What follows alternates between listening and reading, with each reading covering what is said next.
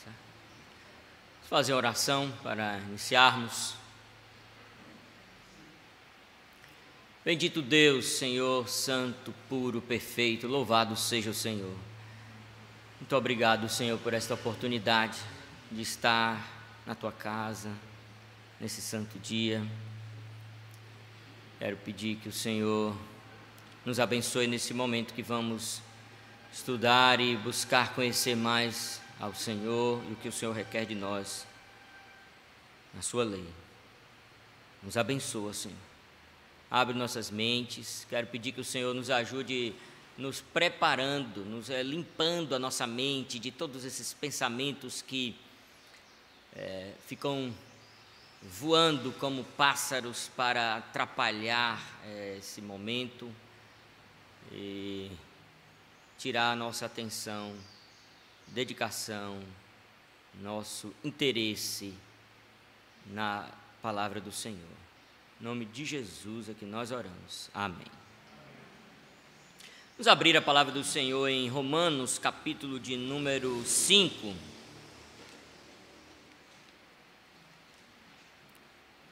Vou fazer um estudo sobre o capítulo 18 da nossa Confissão de Fé de Westminster, que se chama Da Segurança da Salvação.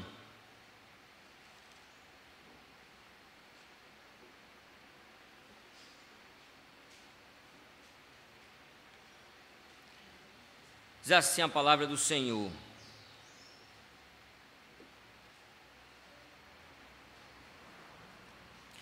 versos de número 1 ao 11. Justificados, pois, mediante a fé, temos paz com Deus por meio de nosso Senhor Jesus Cristo, por intermédio de quem obtivemos igualmente acesso pela fé a esta graça na qual estamos firmes. E, e gloriarmos-nos na esperança da glória de Deus, não somente isso, mas também nos gloriamos nas próprias tribulações, sabendo que a tribulação produz perseverança a perseverança, experiência, experiência, esperança. Ora, a esperança não confunde, porque o amor de Deus é derramado em nosso coração pelo Espírito Santo que nos foi otorgado. Porque Cristo, segundo, é, quando nós ainda éramos fracos, morreu a seu tempo pelos ímpios. Dificilmente alguém morreria por um justo, pois poderá ser que pelo bom alguém se anime a morrer. Mas Deus prova o seu amor para pelo seu próprio amor para conosco, pelo fato de ter Cristo morrido por nós, sendo nós ainda pecadores. Logo, muito mais agora, sendo justificados pelo seu sangue, seremos por ele salvos da ira. Porque se nós, quando inimigos, fomos reconciliados com Deus mediante a morte do seu filho, muito mais estando já reconciliados, seremos salvos pela sua vida. E não apenas isto, mas também nos gloriamos em Deus por nosso Senhor Jesus Cristo, por intermédio de quem recebemos agora a reconciliação. Amém. Por que, que eu li esse, esse, esse trecho? Que, já que vou fazer uma, um estudo no, na confissão. Expondo é, esta porção das Escrituras, foi que eu me deparei. Esse, esta porção, verso 1 ao 11, ela está dividida da seguinte forma: são os frutos, benefícios da justificação. Capítulo anterior, nós vimos que a fé, é, é o apóstolo Paulo fala da fé, da justificação por fé. Fala um pouco de justificação. E agora, ele vai falar de uma forma mais aprofundada sobre a justificação, falando dos benefícios da justificação.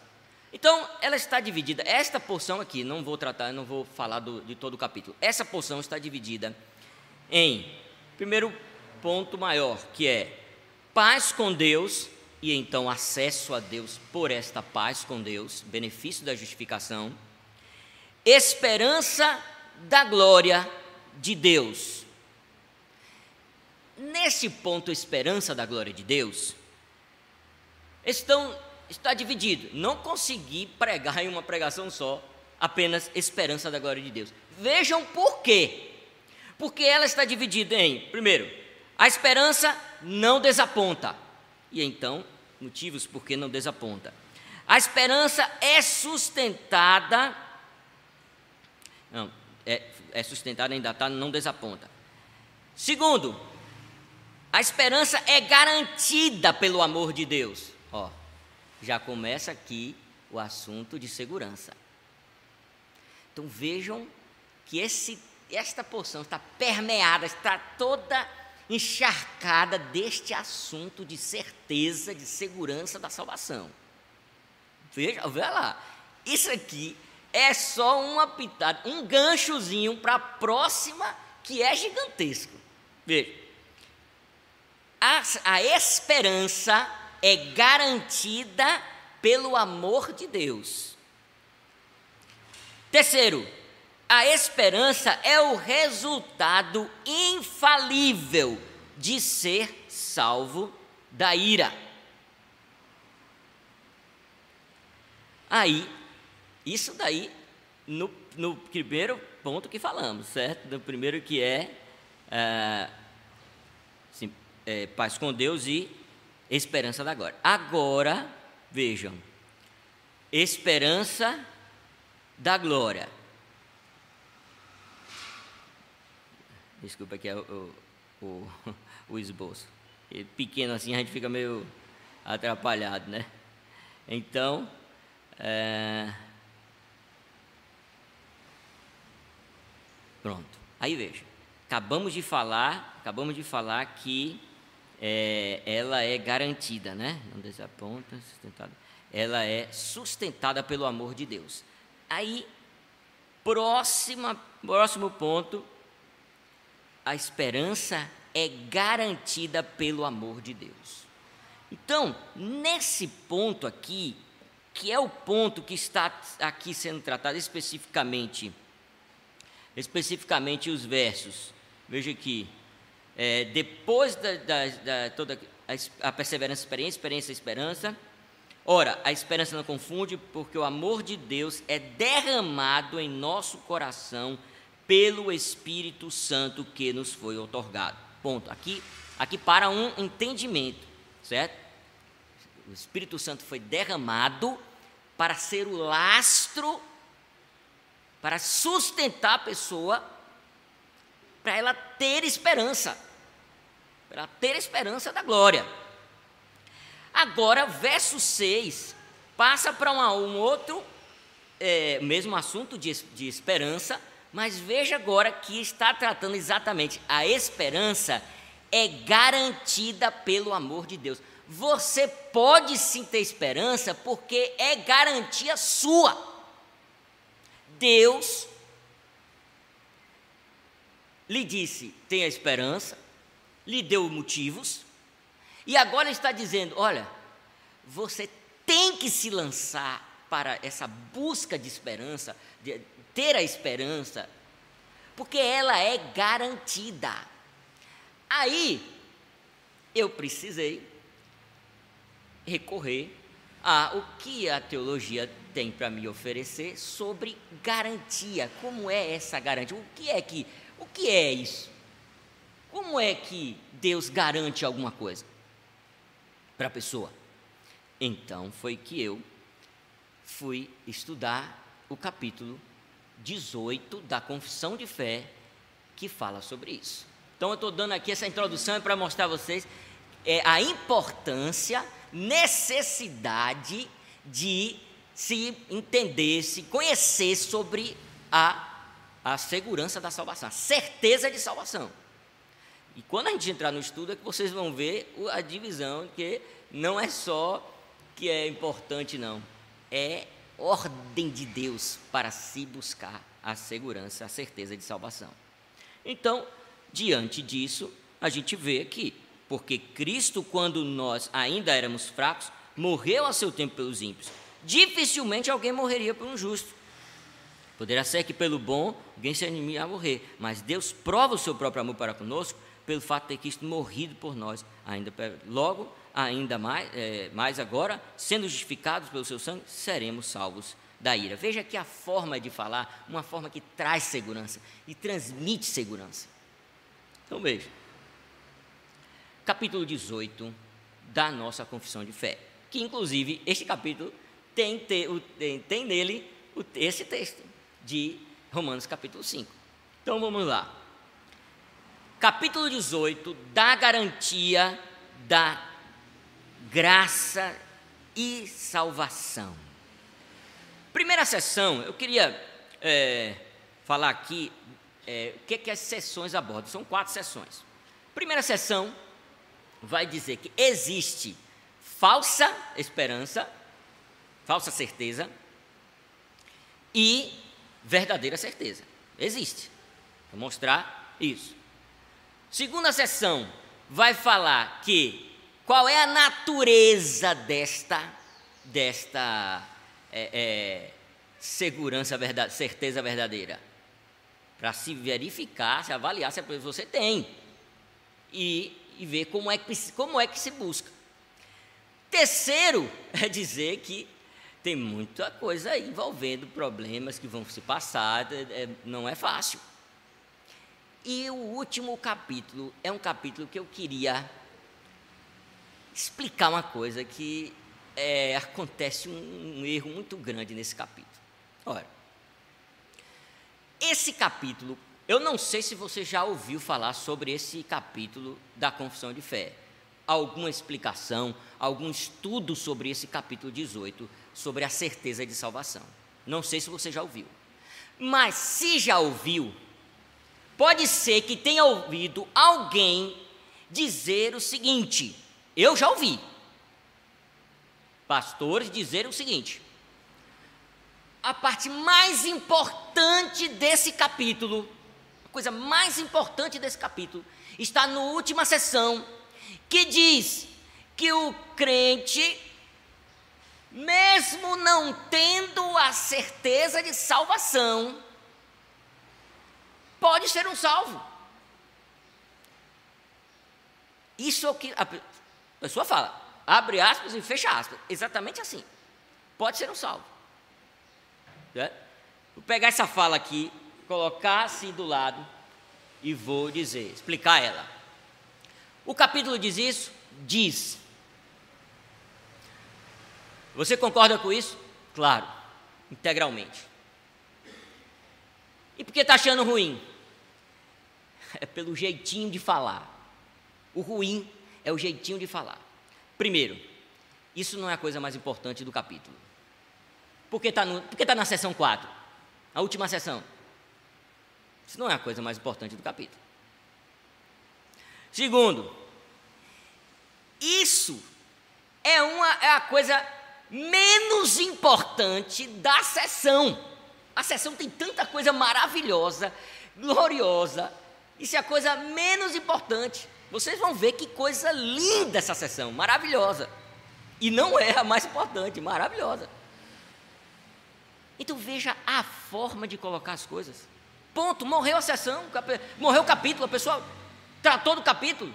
Não, de maneira nenhuma. Este capítulo vai ser um conforto, um consolo, uma segurança e um estímulo para você buscar a certeza. Agora, ouvindo isso, essa, essa frase, dá para se entender que essa frase é um estímulo para buscar a certeza? Não. Essa frase é um desestímulo, porque ela está sendo falada de forma errada. O jeito de se falar isso tirou completamente o glamour, a glória da verdade. Vocês vão ver por quê. Então, a primeira sessão diz assim: vamos ler.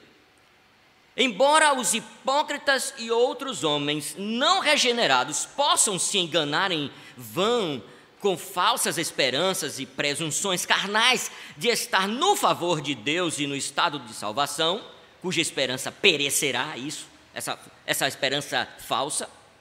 Ainda assim, aqueles que verdadeiramente creem no Senhor Jesus e o amam com sinceridade, esforçando-se por andar em boa consciência diante dele, podem, nesta vida, ter certeza de que estão em estado de graça. Existe a verdadeira certeza e segurança de salvação. Podem regozijar-se na esperança da glória de Deus, esperança essa que nunca os envergonhará. Então, a primeira coisa que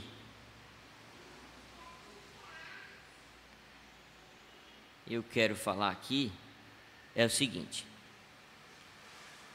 Infelizmente, infelizmente, gente, infelizmente mesmo, nossa igreja, é, não falo nem só a igreja presbiteriana, não, se você olhar a, a igreja como um todo, a cristandade, é, é, não há indícios disso. E aqui eu quero relembrar, lembrar aqui o que é, Joel Bick fala no livro dele de espiritualidade é, puritano reformada sobre isso, que ele diz o seguinte: é, existe alguns alguns pontos que mostram a ausência de certeza na igreja.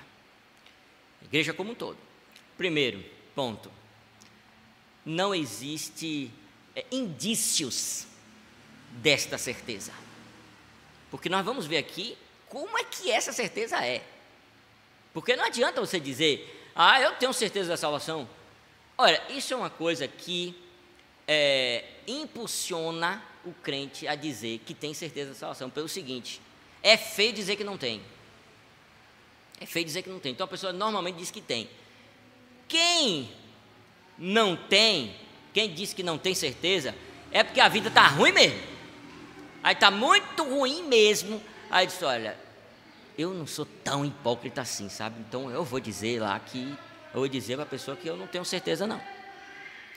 Mas continua tentando transmitir um ar de uma certa sinceridade. Então, eita.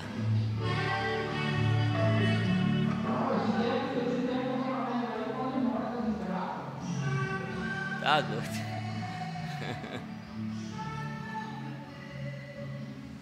Bom, então, tenta passar um arzinho de, de que há uma uma sinceridade, algo que é positivo na pessoa e tal, mas não está bem a coisa, é óbvio. E continua também numa situação ruim. Então veja, é, a nossa realidade é essa.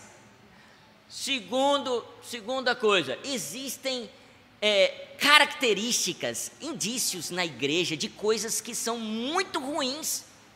Por exemplo, você vê as pessoas reagindo na igreja há diversas coisas. Por exemplo, reagindo quando o pastor tenta ensinar uma doutrina, você percebe que há uma movimentação, uma coisa que não está sendo palatável, ou até uma, alguma mudança, alguma coisa nas, é, numa estrutura, porque ele está vendo que não é, é, é, da palavra de Deus, não é próprio, é melhor para a, a doutrina, para, é melhor para a vida da igreja, uma outra coisa, e vai tentando ensinar, e você vê um incômodo, por quê? Sabe o que acontece? As pessoas não estão tendo os princípios elementares da conversão, que é morte. A pessoa tem que estar morta. E morto por acaso se mexe, se incomoda e faz alguma coisa? Não. Quando o pastor faz essas coisas na igreja, ele tem toda a autoridade da palavra de Deus, que em um dos evangelhos diz, Spurgeon, citando isso, Spurgeon diz assim, é, sempre me lembro que eu tenho que pegar esse texto e decorar, porque eu falo várias vezes ele. Spurgeon disse assim, que citando um, uma passagem do evangelho, toda planta que meu pai não plantou será arrancada. Ele diz, é pelo ministro. É isso que o evangelho está dizendo o ministro de Deus, o pastor, tem que arrancar a planta, a erva daninha que está nascendo, que o pai não plantou. Ora, ele tem, está preparado para identificar essas plantas que não foram plantadas pelo pai. Aí na hora de arrancar, dói, a igreja se mexe se, e começa. Por quê? Porque está viva, não está morta. Não morreu, a carne, o eu, não morreu com, com Cristo morrer com ele. Aí o que é que ressuscita? É Cristo. O que Deus deu autoridade para o pastor de arrancar, tem que ser arrancada sem nenhum problema desse.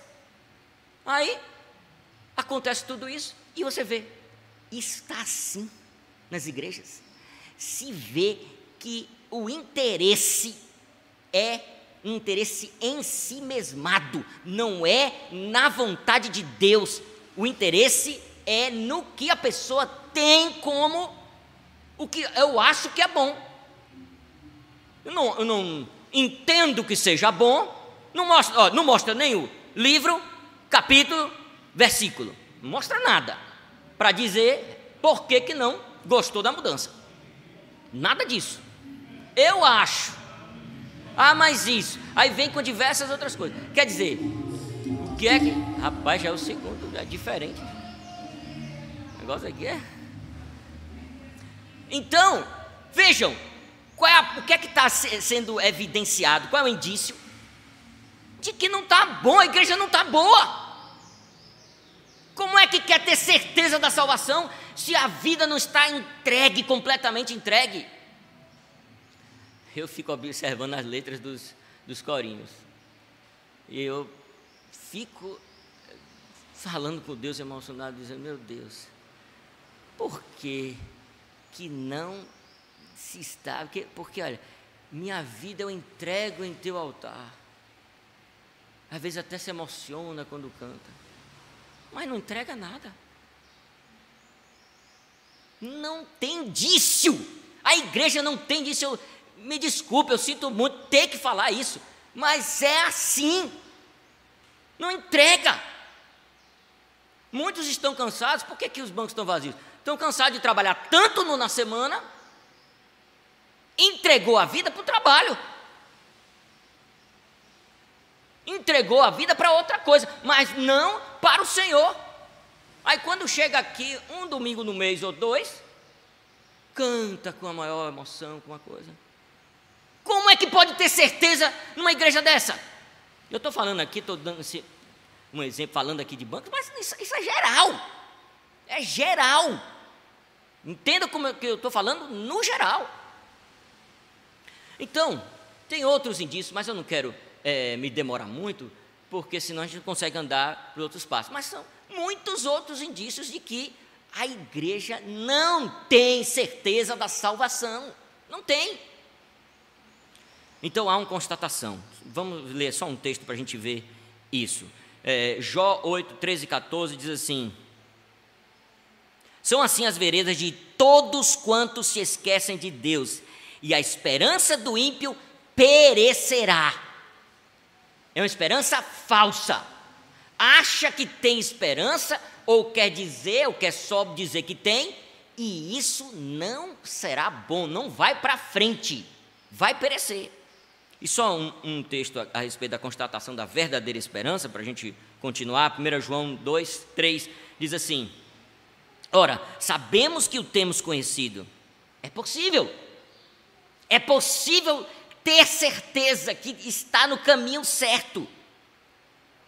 Por isto, se guardamos os seus mandamentos. Né? É... Eu queria ler só. Bom, vamos ver esse texto mesmo, né? É, Romanos 5,2, como eu disse a você, está aqui na confissão. Por intermédio de quem obtivemos igualmente acesso pela fé a esta graça na qual estamos firmes, seguros. Agora, tem outros textos assim que falam da, da de que tem que ter. Vocês vão ficar impressionados com a quantidade de textos que falam da necessidade e ordem para ter a certeza. Eu disse, gente, como é que, como é que eu não vejo isso? Como é que eu não vi isso? É assim, quando você estuda, quando eu comecei a estudar a certeza da salvação, foi que eu fiquei pasmo com isso. Eu não, não enxergava a quantidade de textos e vezes que o Senhor ordena buscar essa certeza. Então, segunda sessão. Primeira sessão é: existe, é para ser buscada, e existe a, existe a falsa e existe a, a verdadeira. Né?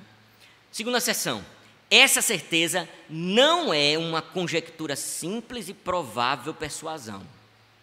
Ó, um pouquinho da, um pouquinho da de cima, como se fosse um gancho, né? Não é uma não é uma uma conjectura simples. Ah, eu tenho certeza.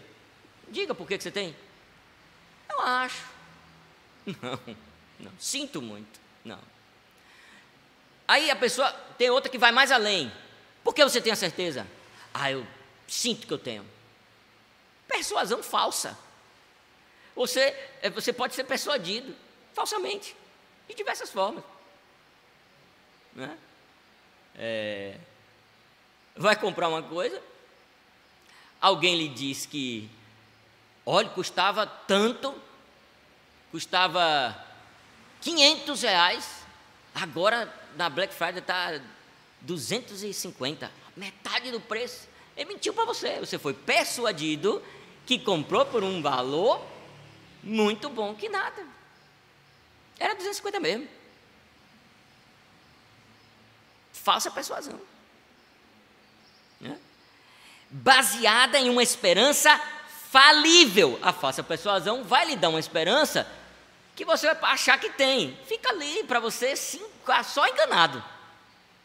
Agora, como a palavra de Deus é fantástica, é maravilhosa, você tem como identificar se, se é falsa para cair fora. É maravilhosa a palavra de Deus.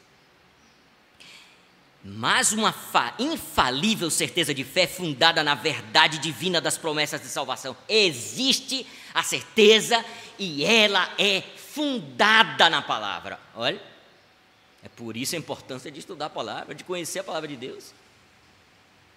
A evidência interior daquelas graças às quais essas promessas são feitas, existe evidências, vamos dizer quais são. O testemunho do Espírito de adoção, testemunhando com o nosso Espírito que somos filhos de Deus. O testemunho do Espírito também infalível. Você consegue ter, sim, a é, certeza sendo comunicado a você de uma forma muito mais concreta do que os seus sentidos podem entender, que está ligado à palavra de Deus e à comunicação do Espírito Santo com o seu espírito. É a comunicação perfeita que tem. A gente que gosta de mexer nesse negócio de transmissão dessas coisas, a gente sabe. A gente estava acabando de falar aqui que chega um tempo que começa a, a corrosão estragar, é, começa ruído e tudo, é, é, falha na comunicação. É? Então, às vezes eu estou falando aqui, pode ter alguma falha na comunicação, algum jeito que eu falei que você entendeu errado. Comunicação do Espírito Santo com o nosso espírito, baseado na palavra, é perfeita, 100%. Perfeita. Já pensou que garantia que você pode ter da salvação? É fantástico, maravilhoso o testemunho do Espírito de adoção, testemunhando com o nosso Espírito que somos filhos de Deus, cujo Espírito é o penhor da nossa herança. O próprio Espírito já é um selo, já é. Olha, isso é uma coisa, dá até vontade de falar sobre isso, mas não vou falar, só vou dar só uma, uma palhinha para vocês, que é o seguinte: o Espírito Santo que a gente né, tem assim, uma, é uma coisa que é, é, levamos de tal forma que o Espírito Santo é você tem uma herança que vai receber de 4 milhões. O Espírito Santo é 250 mil para você de garantia. Ah, ele é menos? Ele... Não. É assim que Deus quis. E tem uma série de outras coisas. Mas quando você recebe, você é como se você assinasse um dispositivo legal divino. olha, você tem toda a propriedade para ter segurança absoluta de que os 4 milhões vai cair na conta. Vai cair. É só morrer e acordar no céu você vai ver absoluta. Absoluta. E sabe qual é os 4 milhões? Jesus Cristo e ser como Ele é. Perfeitamente. Nós estamos tendo apenas parte disso. Olha, eu já falando uma coisa que não era para falar. Isso aqui é, é, é sobre o selo do Espírito Santo. Em outra oportunidade aí, a gente pode tratar de falar sobre isso. É fantástico, uma coisa maravilhosa. É importante que, inclusive, tem despertar os crentes sobre o tamanho de sua fé. Porque você já tem uma garantia que é menos do que o, o que você vai receber no céu. Já é menos. E esse menos se torna menos ainda quando sua fé é menor. Tem tamanhos de fé e é mais uma coisa que me dá um aborrecimento tão grande na igreja quando a gente vê dizer assim: olha, se você tiver a fé tamanho de um grande mostarda, pronto, você. Aí a pessoa, que maravilha, posso passar minha vida toda com essa fé tão minúscula, porque, ai, que bom. Meu pai, é pecado contra a misericórdia é pecar contra a misericórdia. Misericórdia de Deus para os mais fracos. E a pessoa né, acha que não, é um alerta para é, aumento da fé. A pessoa aumentar a sua fé, exercitar a sua fé. Mas vamos deixar para outra, outra ocasião. Mas ele é penhor e garante, pelo qual somos selados até o dia da redenção. Então, primeira coisa a respeito dessa sessão, não é uma conjectura simples, é fruto de diligência. Veja o que a palavra de Deus diz, Hebreus 6,11. Diz assim: Desejamos, porém, continue cada um de vós mostrando até o fim a mesma diligência. Como é que está a sua vida? Responda para você. Como é que está a sua vida de crente? Você é diligente, você tem assiduidade na casa do Senhor, você, você tem os trabalhos na casa do Senhor, com é, é, prestigia esses trabalhos, você tem é, é tido essa diligência de chegar nos trabalhos, prestigiar, se apresentar. Quem pode fazer uma coisa? Eu! Quem pode é, é, emprestar casa para fazer alguma coisa, é, carro, é, ir não sei aonde, pegar no seu. Eu!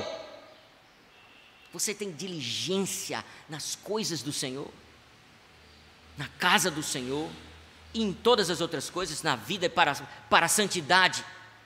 Nós vamos ver. Só um texto, é, Hebreus 6,11. A gente acabou de ver isso aí. Diligência, continuar. Segundo, é uma exortação de Deus. Veja, Hebreus 3, 6. Isso aqui eu quero ler mais alguns textos. Cristo, porém, como filho em sua casa, a qual casa somos nós, se guardarmos firme. Olha o que o texto diz. Quer dizer, olha, o que é isso? O que é guardar firme? Não é mole, não é dubiamente, não é claudicante, não é, é incerto, não é inseguro. Não é nada disso. É o contrário de tudo isso.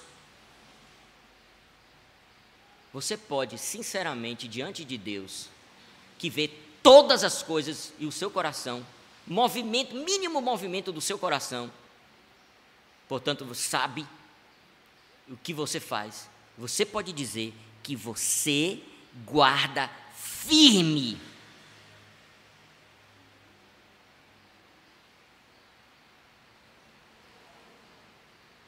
Mudou aqui. Firme até o fim. A ousadia e a exultação da esperança de Deus. Gente, é sério. E vamos ver os outros textos, vocês vão ver, é sério.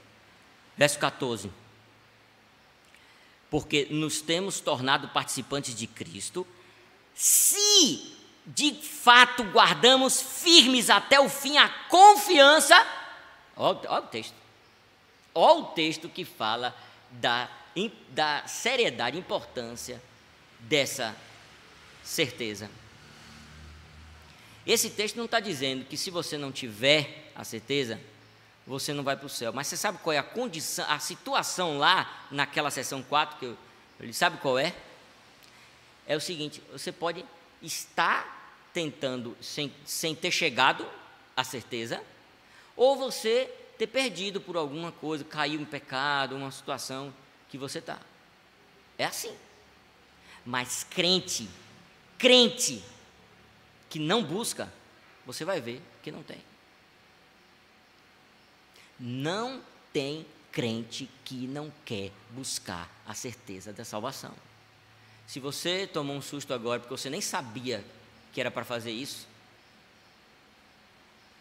passe a fazer. Por favor. Por favor, passe a sua vida agora, você vai ter essa dedicação. É, é uma coisa que podia falar na introdução, mas vou tentar falar rapidamente. É, os puritanos, eles eram fantásticos nisso. A sua vida, eles buscavam essa, era isso, era, eles eram ensegueirados, eram assim, para buscar a certeza de salvação. Faziam várias coisas, precisa ver. Os filhos, não só os filhos viam os pais fazendo isso, como eles, eles ensinavam os filhos a fazer. Tem um livro chamado A Talking for Children. Se Lia ouvir isso, ela vai ficar doida.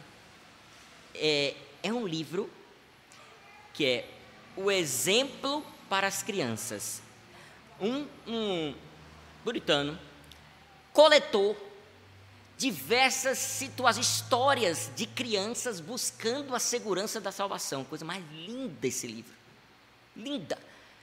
Cada, situa cada coisa, cada história de chorar. Uma coisa emocionante, como eles faziam isso na vida deles. Conversa entre eles, a conversa era essa. Já pensou? Vocês conversando, se encontram um outro. Como é que como é que está a sua segurança da salvação? Conseguiu melhorar?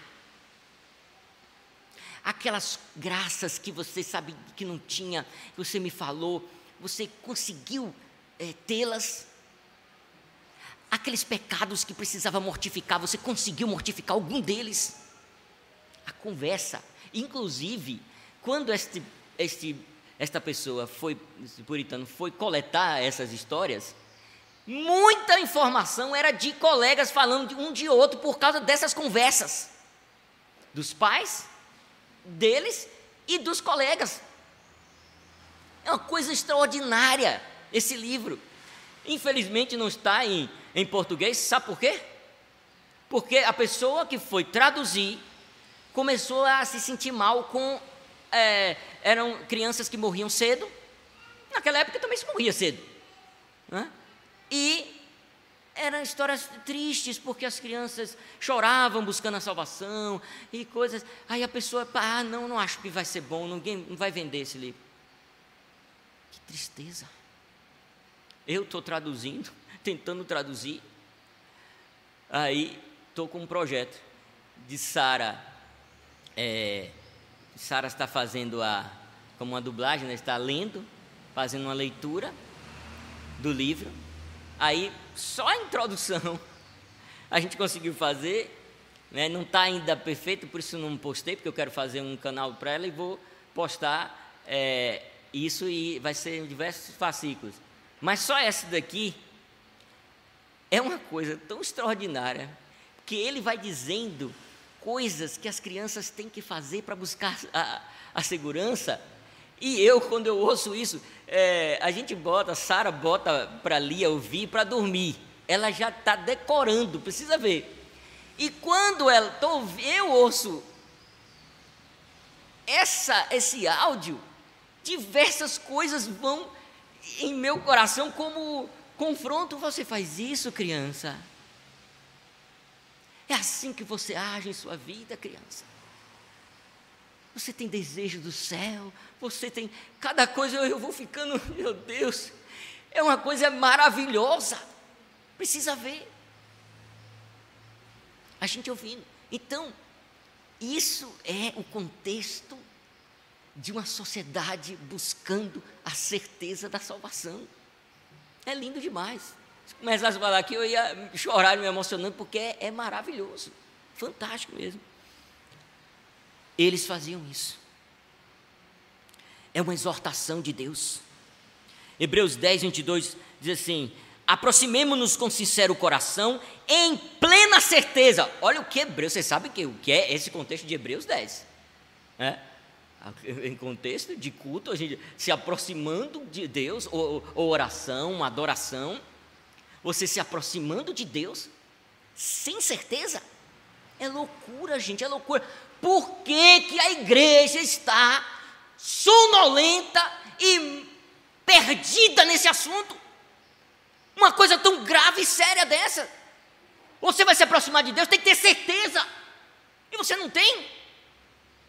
Mas deixa eu correr, porque isso é só uma exortação, né? Ele precisa dizer como é. É uma grande obra de Deus. Não é coisa pequena. Veja. Colossenses é, 2,2 diz assim: Vou ler do 1. Gostaria, pois, que soubesses quão grande luta venho mantendo por vós. Ó, você já pode perceber daí, apóstolo Paulo falando. Pelos laodicenses e por quantos não vêm, não me viram face a face, para que o coração deles seja confortado e vinculado juntamente em amor, e eles tenham toda a riqueza da forte convicção do entendimento para compreenderem plenamente o mistério de Deus, Cristo. Certeza da, é a certeza da salvação. Gente, olha como o apóstolo Paulo, é assim que você tem, tem feito na sua vida. Veja, para que o coração deles seja confortados e vinculados juntamente em amor, eles tenham toda a riqueza da forte convicção. É a certeza da salvação. Você tem forte convicção. Aí tem vários textos que falam de coisas ricas, grandes, profundas e tal, que a gente fica assim, oh, seria tão bom se a gente tivesse. É como um quadro é, é, lindo que nos remete, ah, seria tão bonito se fosse realidade essa, essa pintura, esse ideal, fica uma coisa platônica. A fé que a palavra de Deus diz é platônico para os crentes de hoje, não é real. Já pensou? Né? É, eu, eu, eu, sempre lembro daquele texto de é, Salmo 73, o que o salmista diz assim: Para mim, é, que, que tenho no céu além do Senhor e na terra não há quem eu deseje. Você pode dizer isso? Você não deseja mais nada além de Cristo Jesus. Olha que coisa maravilhosa, mas não é para mim. Quem disse? Nós estamos vendo aqui que o crente é assim. O que foi que aconteceu conosco? Como foi que foi ensinado para nós o Evangelho, o que é Cristo? A vida de Cristo no homem não faz nada nele. A vida de Cristo não muda a, a fonte geradora do desejo. Como é isso? Continua desejando coisas seculares, todas essas coisas, o prazer, a alegria, assiste um filme, dá gargalhada, vai em um em uma, é, parque de diversão, se emociona, se anima, vai em uma viagem, que coisa gostosa, tudo gostoso, e aqui não tem o maior prazer de sua vida, aqui dentro. Se aqui fosse o maior prazer que existe em todo o mundo, como o salmista disse, prefiro estar um dia nas portas da tua casa, não é nem dentro da casa, nas portas da, da tua casa, há mil dias em qualquer lugar paradisíaco, a qualquer lugar luxuoso, qualquer lugar que me ofereça todo o prazer do mundo, não se compara a um dia Some mil dias tendo todo o prazer que o mundo pode lhe oferecer, não se compara à grandeza de um dia. Por que você não pensa assim? Não é platônico. Eu digo em nome de Jesus, com toda a certeza do meu coração, do mais profundo do meu coração, isso não pode ser a realidade da igreja, não é verdade. É o maior prazer, sim. Tem que abrir mão de tudo no mundo por Cristo. Tem que de desejar com a maior ardência do seu coração Cristo do que as outras coisas. É assim que é a vida daquele que é modificado, o, a fonte geradora do desejo. Você tem como fonte geradora do seu, dos seus desejos a palavra da verdade, Cristo. Por isso você não pode, não pode ter menos prazer e desejo em, não é nosso objeto aqui, mas rapidamente, Cantares diz que a noiva foi pega nos braços do noivo. Cristo pegou a sua igreja.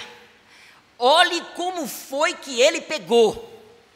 Uma mão colocou nas costas dela, na direção do coração, e a outra carregou ela. Carregou. Jesus carregou a sua igreja. E sabe o que aconteceu com ela? Isso é texto da Bíblia, Cantares.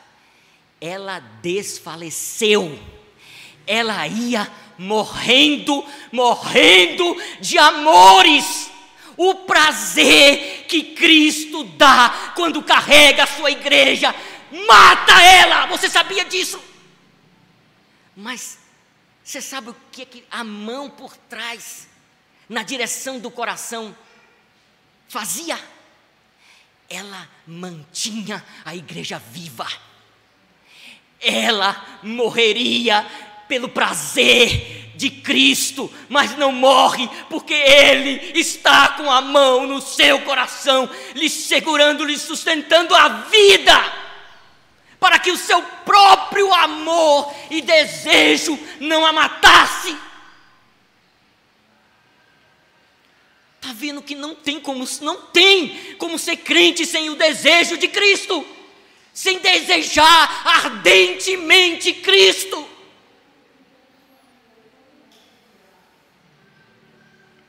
Então, temos que buscar essa segurança. É obra grande, vocês estão vendo? É obra grande de Deus, não é obra pequena. Tem como fundamento as verdades divinas. Veja, olha que coisa linda, Hebreus 6, 17 a 18. Eu demorei um pouco a entender esse texto. Por isso, Deus, quando quis mostrar mais firmemente aos herdeiros da promessa a imutabilidade do seu propósito, se interpôs com juramento, para que, mediante duas coisas imutáveis, nas quais é impossível que Deus minta, forte alento tenhamos nós.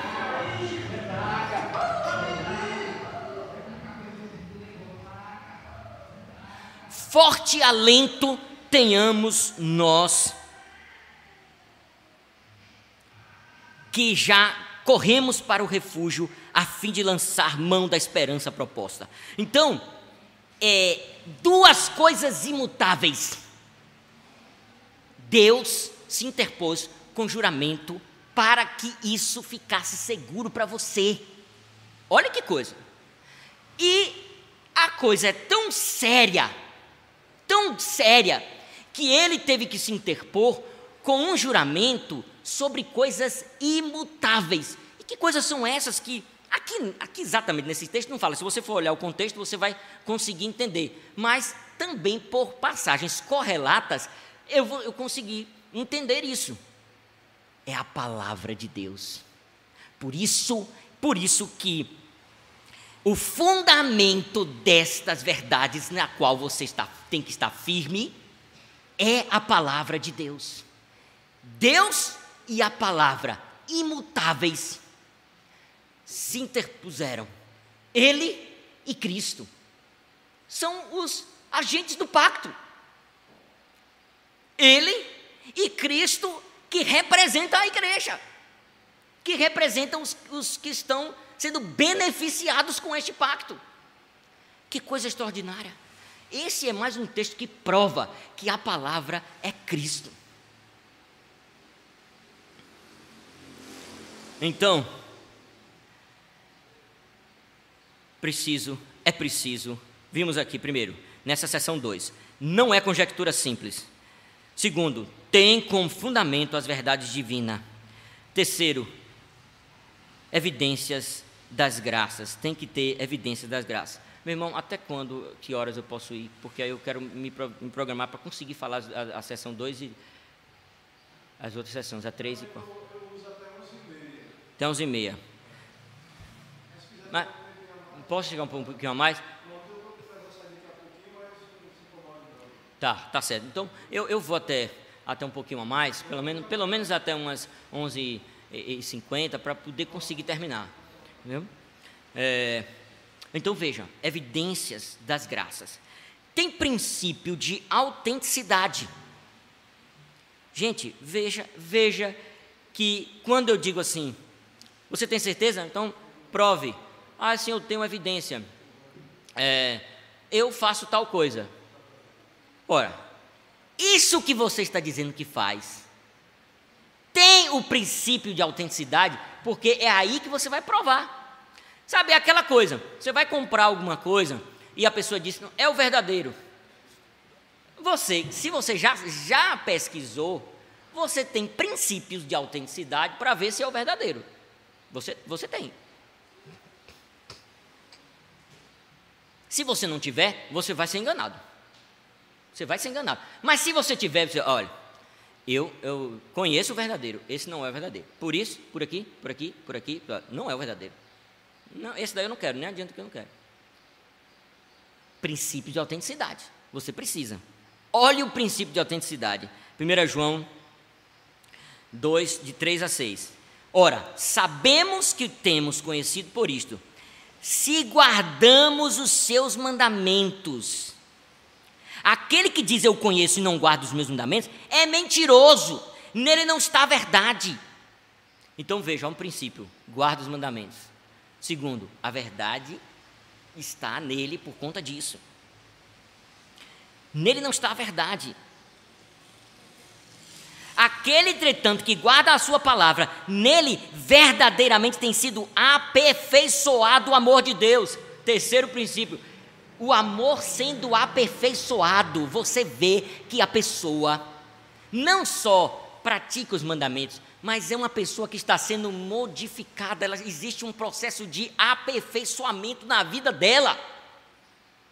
Você pode olhar para a vida dela de um tempo para trás e para frente e você consegue perceber diferenças muito grandes.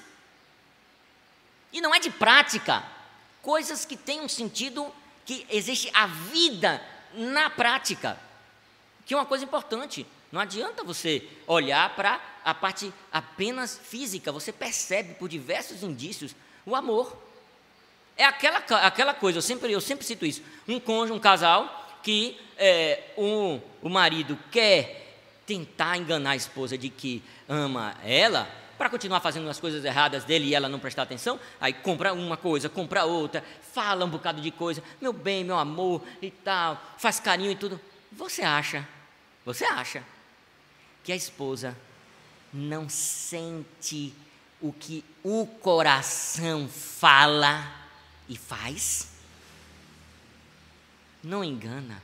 Você não engana uma esposa. Não adianta. Pode comprar o mundo. Você não vai enganar ela. Você pode dizer poesias mais belas que existem, você pode falar qualquer coisa, não engana.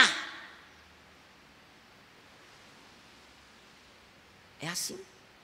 Quando você vê um crente sendo aperfeiçoado no amor de Deus, você não engana, não vai conseguir enganar. É assim. Princípio de autenticidade. Alguns guarda os mandamentos, nós vimos, amar aos irmãos. Você percebe o amor uns com os outros. guarda os mandamentos, ama uns aos outros. Eu tenho muito texto para ler, mas eu não, não vou poder ler por causa desse do tempo.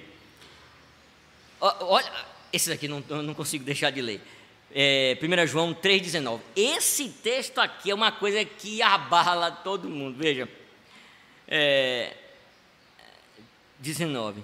Nisto conhecemos, conheceremos que somos da verdade. Ó, veja que tem diversas coisas que mostram a, a princípio de autenticidade, viu? Bem como perante Ele, tranquilizaremos o nosso coração. Eita coisa que é tão difícil hoje. Você vê uma pessoa com o coração tranquilizado. Aqui, o contexto é pecado. Tanto é que diz assim: veja, é, tranquilizaremos nosso coração. Pois se o nosso coração nos acusa, acusa de pecado. Certamente Deus é maior do que o nosso coração. É aquele negócio. Não seja indulgente com você, senão você vai ter um problema seríssimo, porque Deus vê muito mais do que você. Se você está vendo qualquer irregularidade, você pode imaginar, é a ponta do iceberg. Tem muito mais, e Deus enxerga muito mais. Mas por que, que eu estou falando de tranquilizar em relação a outros aspectos também da vida? Porque inquietude por qualquer coisa é pecado. É pecado. Então, quando você tem Deus trabalhando em sua vida de todas essas formas, em, em, aperfeiçoando você no amor dele, você vivendo a vida comum da igreja de uma forma. Gente, é, é gostoso demais. Você pense o que nós vimos aí ontem, dessa congratulação, essa confraternização, a vida da igreja em movimento. E isso, com todas essas coisas que eu acabei de dizer, de certeza da salvação, acontecendo em ebulição, é, todos buscando a certeza da salvação e se ajudando mutuamente para isso, é o poder que Satanás treme. É isso que Satanás não quer imaginar. Nem imaginar. A igreja, como está para ele, está uma maravilha. Ele não pode imaginar a igreja cheia os trabalhos da igreja cheios e os crentes falando em buscar a certeza da salvação. Os crentes falando em conquistar graças. Os crentes falando em mortificar pecados. Um ao outro se admoestando e conseguindo dicas e, e coisas como experiências de como mortificar tal pecado, de e, a, todo o amor que que exala de, das conversas, de conquistas, das graças. Isso, você sabe o que é que isso faz? É como se fosse um aspirador divino que tira a alma, a essência, a vida do inferno, de Satanás. Não pode dizer inferno, porque inferno é de Deus de Satanás e todos os, os as hostes infernais, eles ficam loucos, loucos. É como se fosse uma ameaça de morte para eles.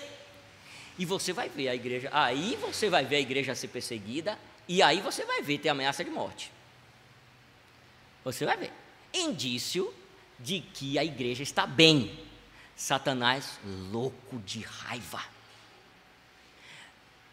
as hostes infernais, as hostes de Satanás, os, os demônios, a, a solta a todo vapor, vai para lá, vai para cá, vai, vai você, tem que mais, mais, mais tantos para lá, é, tem que mandar, mandar metade do inferno para Lagoinhas, porque eles estão me amando cada vez mais, estão amando o Senhor cada vez mais.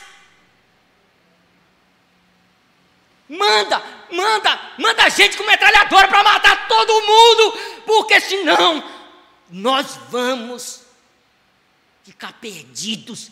Isso dói no inferno, nos, nos, nos demônios.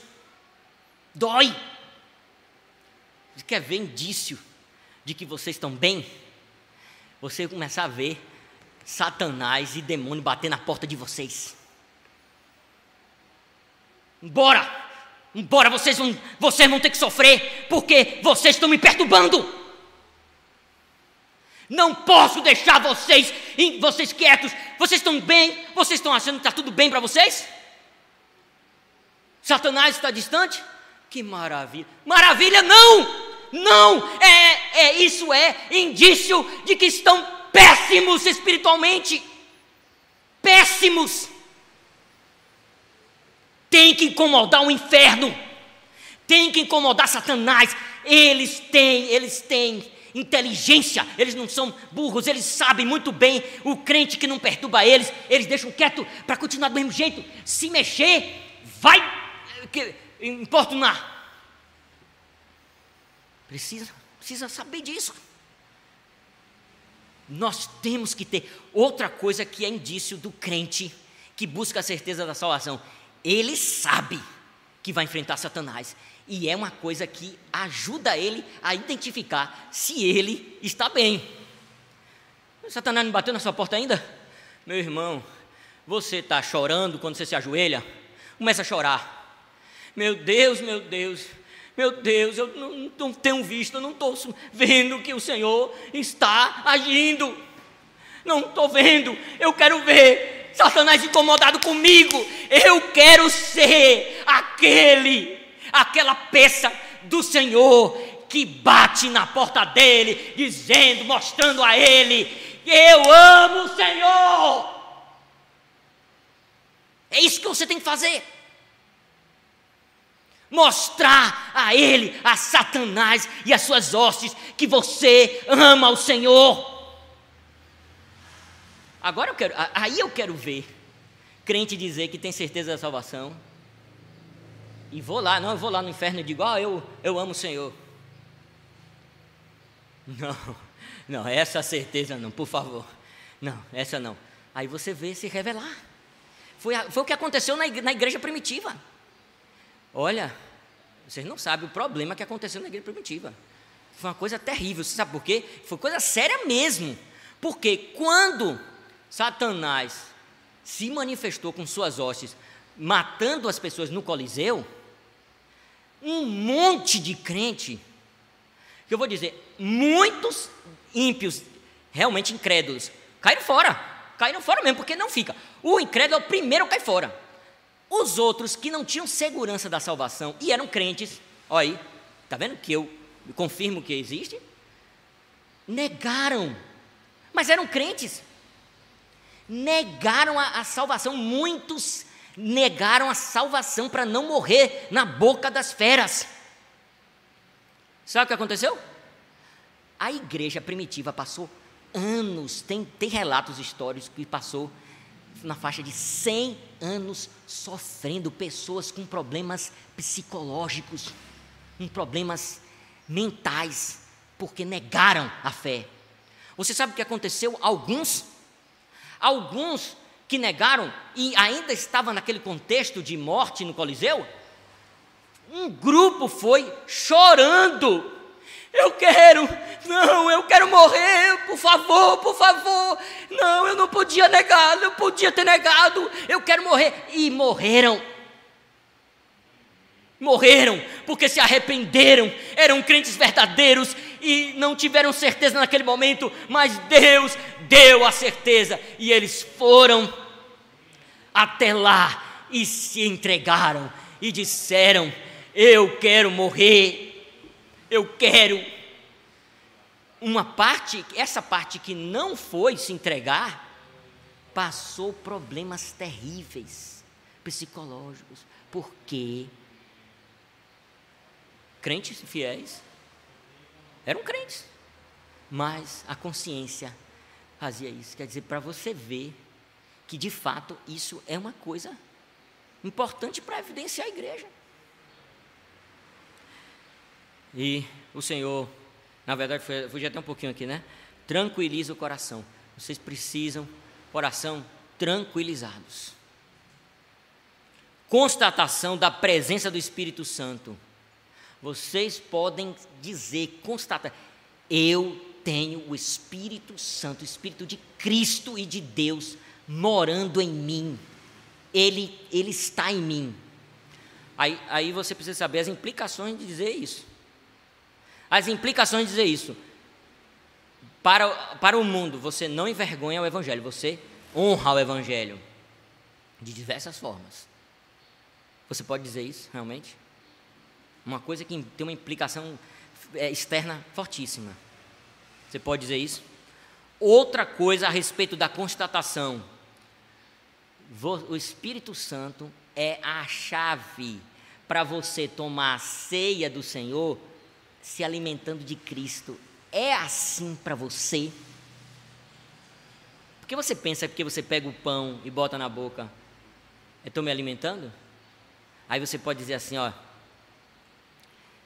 eu vou, eu vou me alimentar, eu vou me alimentar de Cristo, eu tenho o poder de pegar esse pão, mesmo que Cristo não queira, eu posso.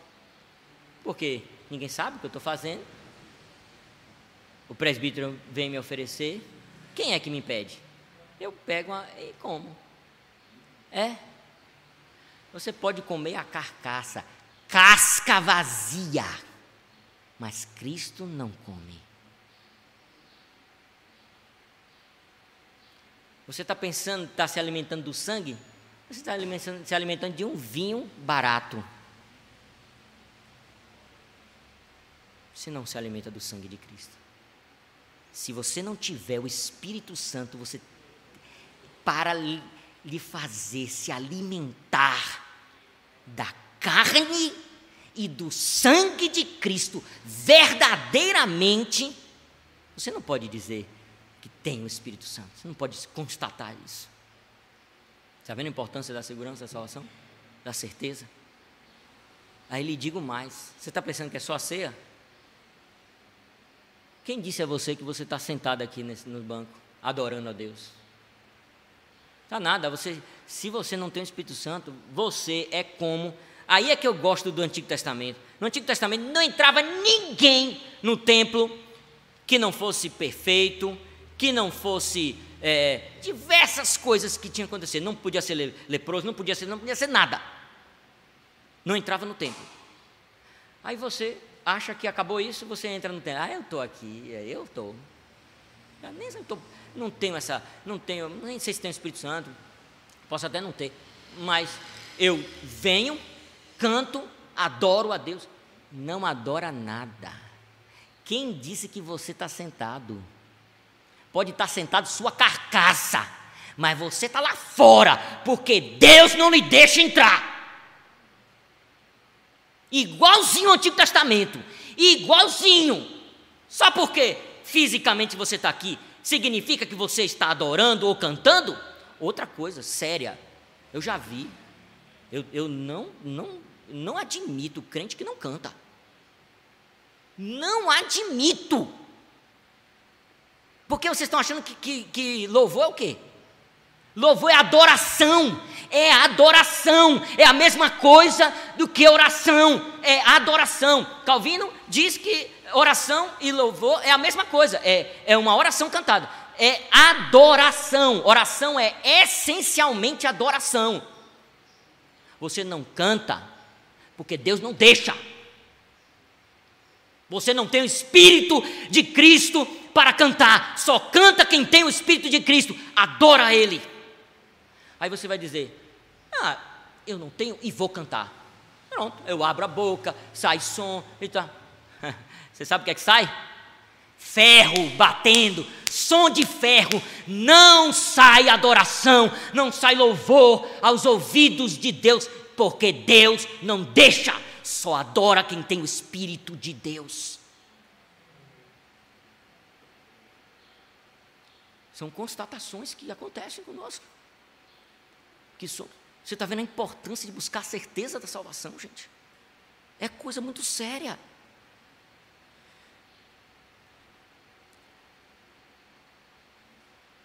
Conhecimento do Senhor. Você tem que conhecer o Senhor, buscar conhecer o Senhor. Eu tenho percebido pessoas aí fazendo muita confusão nas coisas, muita confusão. Tem que conhecer o Senhor. É, por exemplo, um, um conhecimento, por exemplo, da Trindade importantíssimo. Não pode louvar a Trindade, Não pode ter cântico que é, louve a, a, o Espírito Santo. Não é? Você pode, é, você, você louva o Senhor, Deus, segunda pessoa da Trindade, mas o Espírito Santo não pode. Por quê? É um princípio teológico. O Espírito aponta. O Espírito, qual é o papel do Espírito Santo? Isso é conhecer o Senhor. Qual é o papel do Espírito Santo? Apontar para Cristo. Evidencia Cristo. Ele, ele é o Espírito de Cristo. Então, ele faz as vezes de Cristo. Você tem Cristo, você não tem a pessoa de Cristo. Aí você pode dizer, eu tenho um Cristo no meu coração. Por quê? O papel do Espírito Santo. Ele aponta. Veja a importância destas coisas, conhecer o Senhor. Como é que você pode ter certeza de uma coisa que você não conhece? Então, é, é um outro assunto, né? Para você desenvolver mais, mas é, tem diversas outras coisas que a gente vai errar se não conhecer. Vai errar. Uma vez uma pessoa me perguntou, mas é, Deus não tem mão? Mas a Bíblia fala tantas vezes disso, mão, braço de Deus. Por que Deus não tem mão? Está errando em não conhecer a, a pessoa. Né? Deus Pai, Deus Trindade. Né? Deus Pai é um ser que não tem corpo como os homens. Como é que Deus tem mão? Olhos. Então, essas coisas todas são coisas que é, são coisas que, que é, são, são formas de, de expressão. Tem que compreender, tem que estudar, tem que conhecer. Não vai ter certeza. Você vai ficar andando assim no escuro tateando, se você não buscar conhecer. É, testemunho de vida, crescimento na graça, testemunho de vida. Em terceiro lugar, deixa eu ver como é que está aqui, 39. Eu vou tentar tentar ser mais rápido aqui. Esta certeza, terceira sessão, esta certeza infalível não pertence à essência da fé, mas que um verdadeiro crente pode esperar muito e entrar em conflito com muitas dificuldades antes de ser participante dela. Olha, é uma das coisas que evidenciam você está buscando a certeza da salvação. Você vai ter problemas, muitos problemas.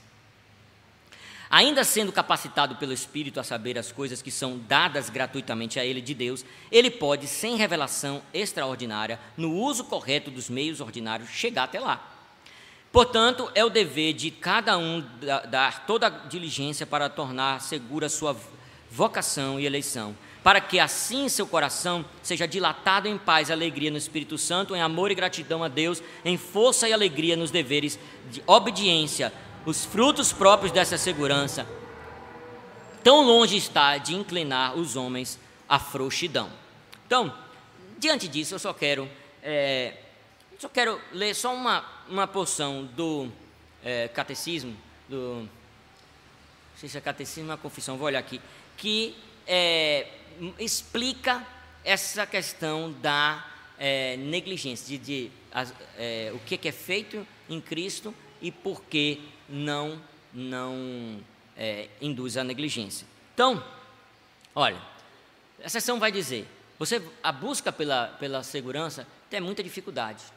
Você está tendo dificuldade na sua vida de crente. Isso é característico do crente.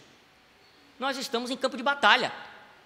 Como é que a gente está em campo de batalha, deitado numa rede amarrada a dois é, coqueiros e tomando água de coco com fresca, e numa boa, nem preocupa se tem alguém por trás que vai fazer algum mal, alguma coisa, nada. Nem se o corpo vai cair, quem dirá? É assim a sua vida? Ou você está realmente tem ciência de que está num campo de batalha? Como é que você tem agido? É com muita dificuldade. O Senhor se agrada de ver o empenho do seu povo. O Senhor se agrada.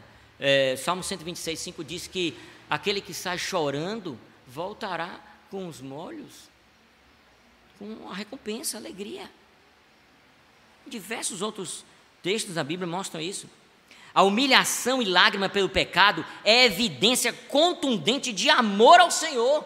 Você tem se é, é, curvado, você tem orado a Deus hum, pedindo, é, se arrependendo pelos seus pecados, com sincero arrependimento, tristeza no seu coração, pela realidade que você vive e pela, pelo desejo de ser um crente melhor. Quando Deus vê isso, é, é, é algo que mexe com ele. O próprio Jesus trilhou o caminho de busca para ser ouvido. Já pensou? O próprio Jesus. É fantástica essa doutrina de o que, o que aconteceu com Cristo acontece conosco. É uma coisa extraordinária. É algo que eu nem conhecia quando antes de estudar, porque é, eu não vejo as pessoas dizerem isso. Por exemplo, Cristo teve que ser adotado. Se ele é o filho de Deus, passou por um processo de adoção. Nossa teologia sistemática fala isso. É, é um negócio que mexe com a gente por nossa causa. Se aconteceu alguma coisa com você que não aconteceu com Cristo, você não conseguiria, não poderia acontecer. Para você ter ideia, até a culpa do pecado, que era pra, pior do que isso, não tem. É melhor ser adotado do que, do que ter culpa de pecado. É algo terrível. O que aconteceu com Cristo acontece com, com o, o crente. O texto que fala disso, que é maravilhoso, é 1 João 2, é, verso 8. O que é verdadeiro nele é verdadeiro em vós. Isso é uma coisa extraordinária. Então, você não pode olhar para Cristo e dizer assim: ah, ele é Deus. Eu, eu não. Você está destruindo a obra de salvação, porque a, a brilhante obra de salvação teve essa característica fantástica dele se reduzir a um verdadeiro homem. Verdadeiro homem. Ele não passou pelas tentações no deserto com Satanás com a força divina, da natureza divina. Não. Ele passou como você, um verdadeiro homem. Mas um homem que realmente não podia pecar. Pela, pelo, porque a natureza era humana. Para que você saiba, você pode sim vencer as tentações. Então, você não pode olhar para. Olha, vamos, vamos, ler o texto para você ver. Hebreus 5, 7. Ele, Jesus, nos dias de sua carne, tendo oferecido com forte clamor e lágrimas, orações e súplicas a quem o podia livrar da morte, e tendo sido ouvido por causa da sua piedade. Quer dizer, olhe, olhe a situação de Cristo. O dia da sua carne, todos os dias que ele viveu aqui, na terra, ele fez fortes súplicas a Deus. Ele orou ao Senhor, ele buscou do Senhor, ele buscou ao Senhor. E você tem que olhar para Cristo para fazer o que ele fez.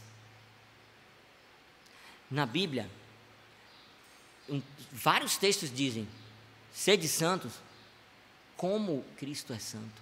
Aí a tradução mudou para por que ele é santo. Por quê? Porque aí, aí você pode fazer isso de qualquer jeito. Ah, meio avacalhado, faça. O texto permite que você faça. Mentira. O texto está lhe dizendo: seja santo como ele é santo. Você tem que olhar para Ele e dizer: Eu vou fazer assim. E faça. Aí você vai conseguir? Pode não conseguir, não tem problema. Nenhum. Só não tire da sua cabeça que você vai ter que colocar todo o seu empenho, toda a sua força, todos os dias da sua vida para ser santo como Ele é santo. É assim. Naturalmente. Porque você tem um novo homem. Você não vai fazer isso. Ai, vou me forçar. Ai, está difícil. Ai, não. É natural. É natural. Usar os meios de graça pela assistência do Espírito Santo. Aí eu vou ter que passar, porque eu quero agora finalizar com o terceiro, o quarto, o quarto, quarta sessão. Olhe, olhe a sessão. Eu, eu de propósito não falei, não falei no início o que era toda a sessão.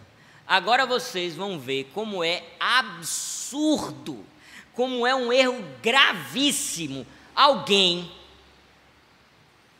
falando do capítulo 18, não falar de nada de nenhuma sessão, não falar de toda a sessão 4, destacar apenas esta frase que eu citei, a, a maravilha do capítulo 18 é que a pessoa pode ser salva, entrar no céu, sem a segurança, a certeza da salvação.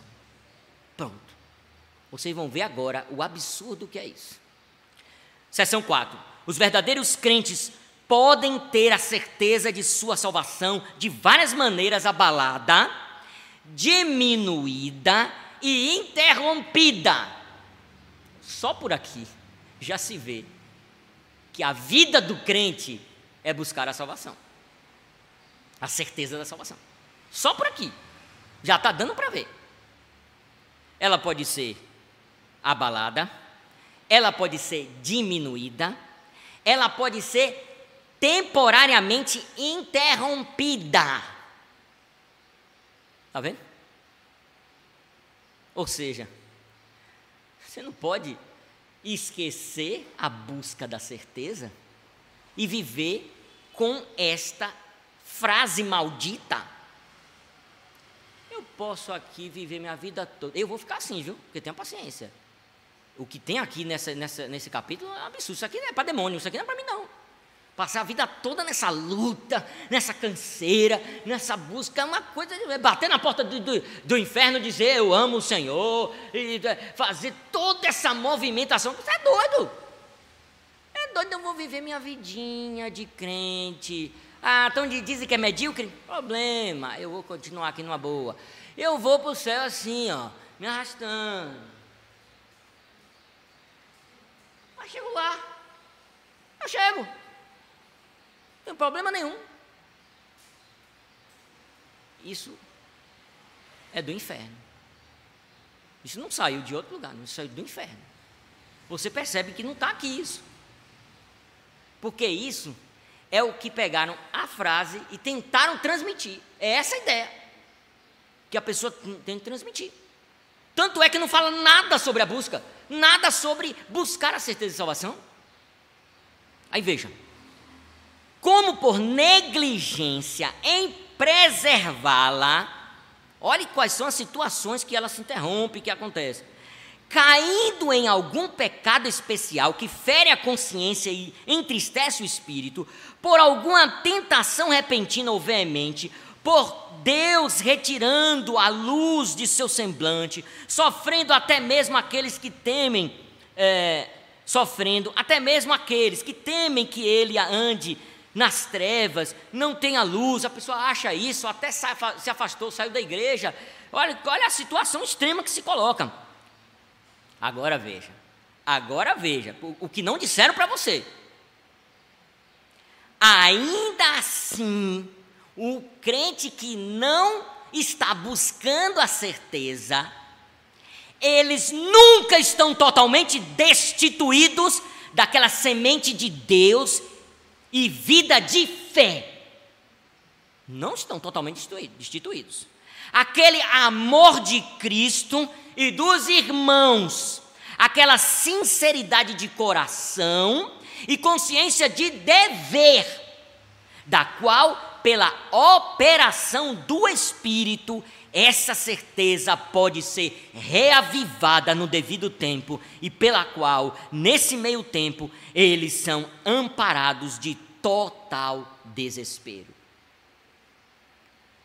Gente, vocês estão percebendo que a situação de uma pessoa que não busca a certeza da salvação é de ter que ser amparado de desespero? Pode, me diga se é, me diga se pode haver um crente numa boa, tranquilo, eu não tenho a certeza de salvação, e pelo capítulo 18 eu vou entrar no céu, não, tô, não vou me esforçar. É assim que está aqui nesse capítulo 18? É assim que está aqui nessa sessão? 4? Não!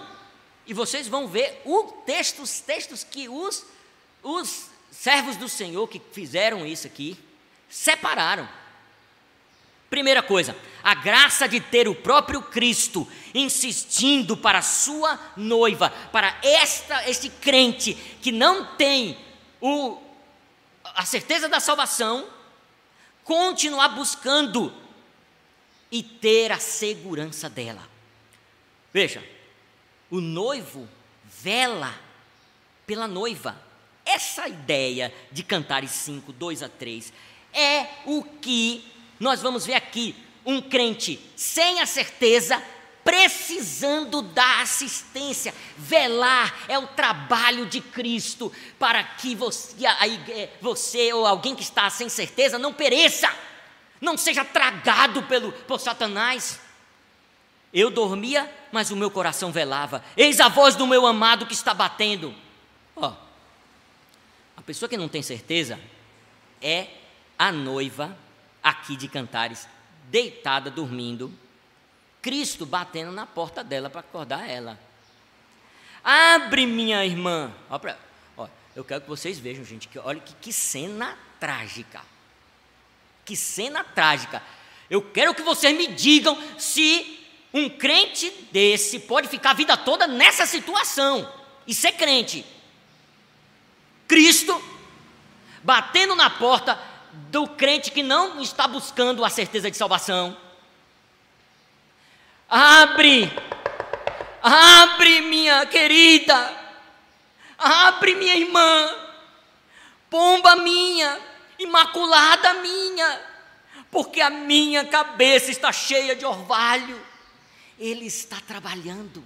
Cabeça de orvalho significa que Ele está em dores trabalhando para que você busque a certeza da salvação, para que você acorde de sono de dolência. Minha irmã, minha querida, abre os meus cabelos das gotas da noite.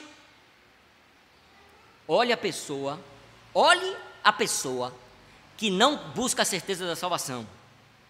Já despia minha túnica. Jesus clamando para estar com a pessoa.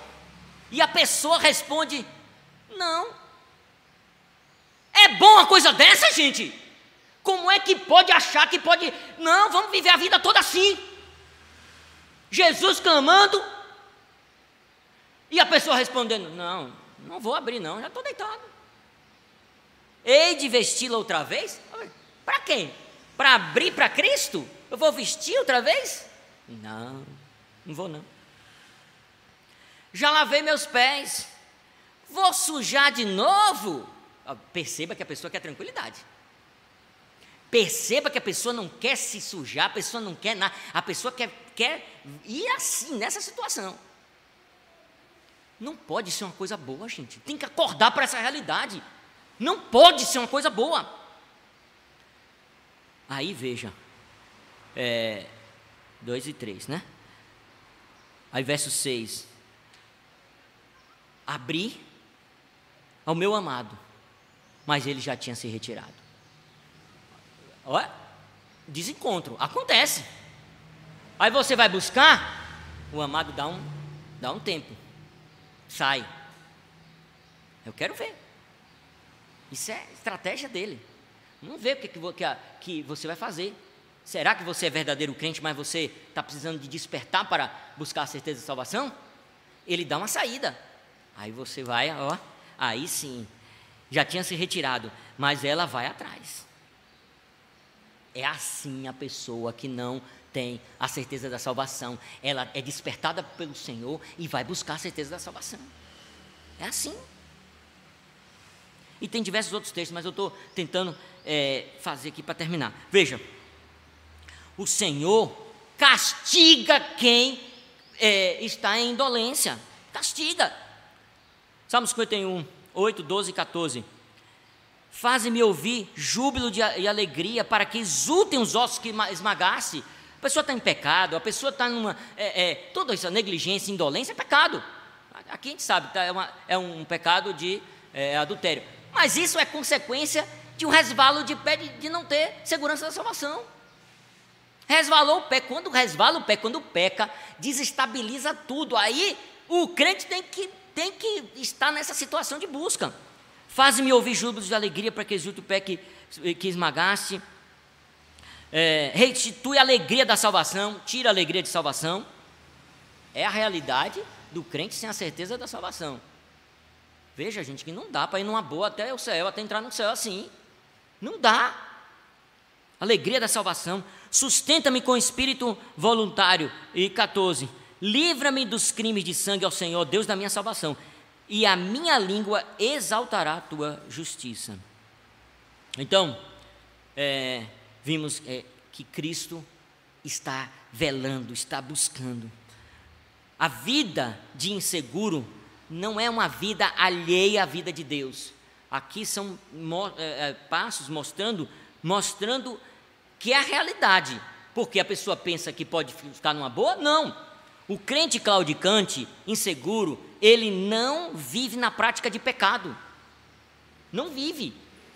Ele não pode ter a vida. Aí a pessoa saiu um pouco, realmente a pessoa saiu da igreja, está na, tá numa vida de pecado, ele vai voltar, porque não pode passar a vida toda. Uma coisa que eu não me conformo: a pessoa passou a vida toda em drogas, em baladas, em tudo isso, morre no enterro ali, um bocado de coisa. Ah, o Senhor é misericordioso, ele foi para o céu. Ele. Não foi nada! Não foi para o céu! Se você está tirando então que o Senhor é o ladrão na cruz e não sei o quê. Olha, uma coisa eu vou lhe dizer em relação a isso. Você é obrigado a andar na luz da palavra de Deus. O que ela, o que não está iluminado pela Bíblia, não, não, não sustente, não sustente. Significa que quando eu for para o céu, encontrar uma pessoa que passou a vida toda em pecado, está lá no céu, eu vou achar ruim? De maneira nenhuma. É óbvio que não. Mas aqui, aqui, você é obrigado a andar pela luz da palavra de Deus. Só sustente o que ela ilumina. Se ela disser que não tem crente que vive em prática de pecado, pronto, você vai sustentar a sua vida. Pode, no, no enterro, dizer para todos os parentes: foi para o inferno. É o que o Senhor nos dá para afirmarmos, como cristãos. Tenha essa segurança. Foi para o inferno. Aquele que não tem a segurança da salvação não pode passar a vida inteira. E nós estamos, infelizmente, a igreja está cheia de gente que vive em pecado, vive uma vida de pecado. Não tem a fé desfalecida. Não pode, a pessoa que não demonstra nada que tem fé, a pessoa só vive pelo que vê, não demonstra fé. Não descarrilha em blasfêmias o Salmo 73, o salmista fala umas besteiras, mas ele diz num verso, lá verso 15, ele diz assim: Se eu pensaria em falar tais palavras, já teria traído a geração de teus filhos. Ele chegou a um, certo ponto de dizer: não posso passar daqui não. Não, peraí, peraí. Aí, aí os crentes falam absurdos que chegam até a falar blasfêmias contra o Espírito Santo e tem gente que ainda acredita, não, vamos, vamos orar, ele vai voltar. Vai voltar nada.